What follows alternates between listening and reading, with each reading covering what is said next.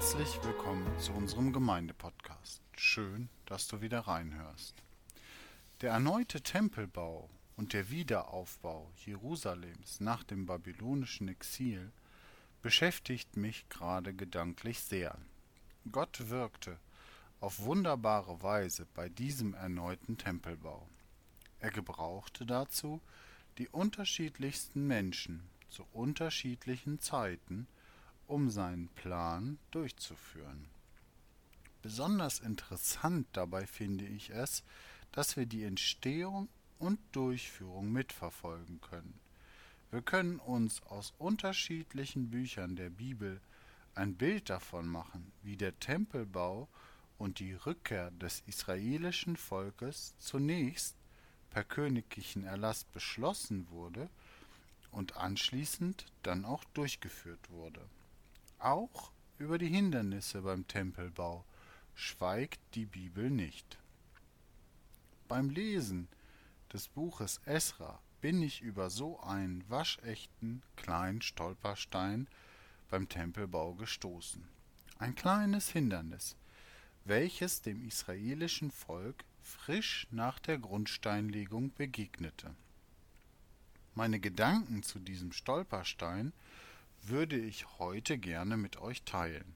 In Esra Kapitel 3 Vers 12 heißt es, und viele von den betagten Priestern, Leviten und Sippenhäuptern, die das frühere Haus auf seinen Grund noch gesehen hatten, dies war der Tempel in ihren Augen, weinten laut, viele aber jauchzten mit Freuden, so dass das Geschrei laut erscholl.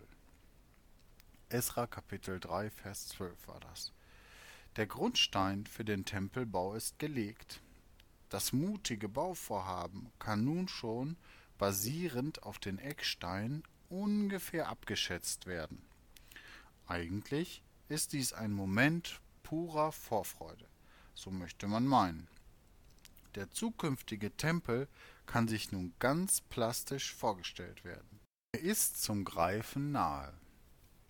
Das Volk jubelt mit der Perspektive, endlich wieder einen Tempel zu haben endlich wieder einen festen Ort zu haben, an dem sie ihrem Gott begegnen können.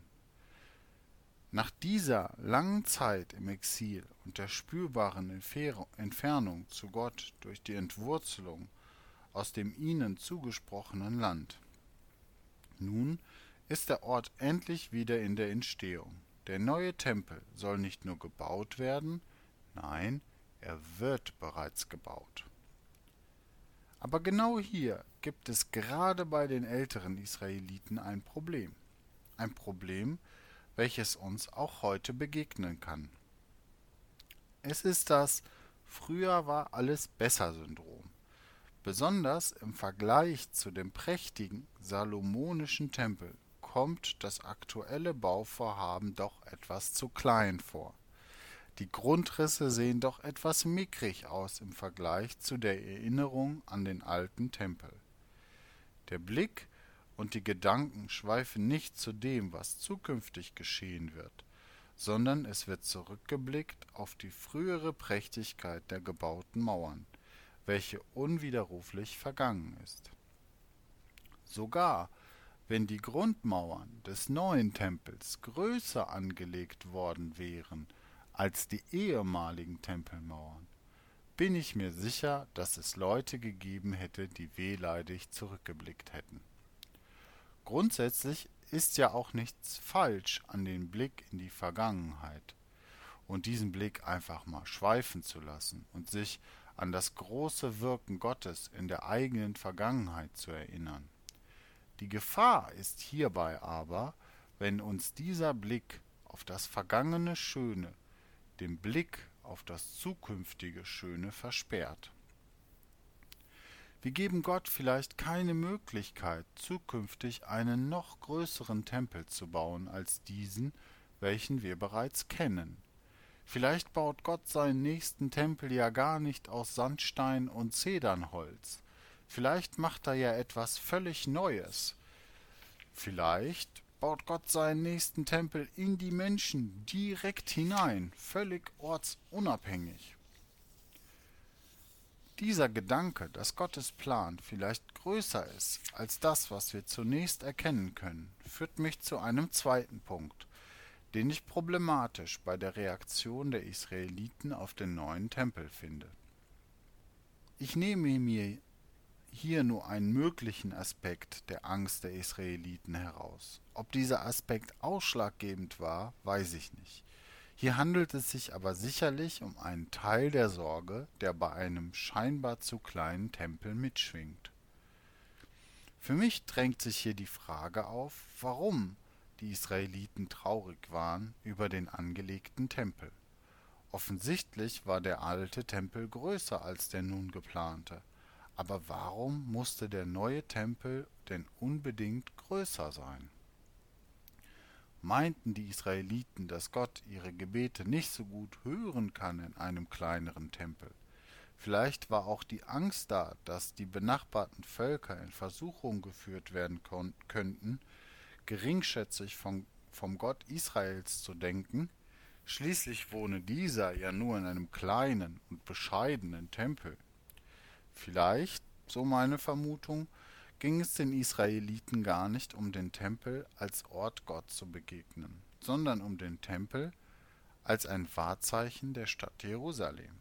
Ein prächtiger Bau, welcher tief in der Identität eines jeden Israeliten auch ein Stück weit im Ansehen eines jeden Israeliten mitschwingt. Die Leute wollten ein großes und herrliches Bauwerk, mit dem sie auch hausieren gehen konnten. Gott selbst, der die ganze Welt in unfassbarer Schönheit geschaffen hat, wird durch so ziemlich jedes Bauwerk nicht mal im Ansatz ausreichend geehrt. Dies bestätigt schon allein ein ehrfürchtiger und aufmerksamer Blick in die wunderbare Natur und die unfassbare Kreativität, mit der die Dinge geschaffen worden sind. Und dennoch, trotz seiner Größe, zieht er in einem Zelt von Menschen hergestellt mit dem Volk Israel durch die Wüste. Viel mehr als prächtige Bauten und spektakuläre Opfer scheint es Gott um etwas anderes zu gehen. Als der Zöllner mit einem kurzen Schlag auf seine Brust und den Worten Gott sei mir Sünder gnädig aus Lukas Kapitel 18 Vers 13 vom Tempel zurückkommt, geht dieser schließlich gerechtfertigt nach Hause. Gott hat Gnade mit dem Zöllner, weil dieser ehrlich in innerer Demut seine Nähe sucht. Gott sieht durch unsere Maske hindurch. Gott hört unser Gebet unabhängig von der Größe des Tempels, unabhängig wie ordentlich das Outfit des Betenden gebügelt ist. Gott sieht in unsere Herzen und sieht unseren Glauben. Ihm ist es egal, wie teuer oder gepflegt unsere Klamotten sind. Es geht ihm um unseren Wunsch, seine Nähe zu suchen. Er freut sich über das Anliegen, ihn zu ehren mit dem, was wir tun. Manchmal kann dies bedeuten, Gott unfassbar große, wunderbare und prächtige Bauwerke zu erstellen. Manchmal kann es aber auch bedeuten, ihm kleine Tempel zu bauen. Gott liebt uns so, wie wir sind. Dabei schaut er nicht auf Äußeres, sondern auf das, was uns wirklich bewegt. Amen.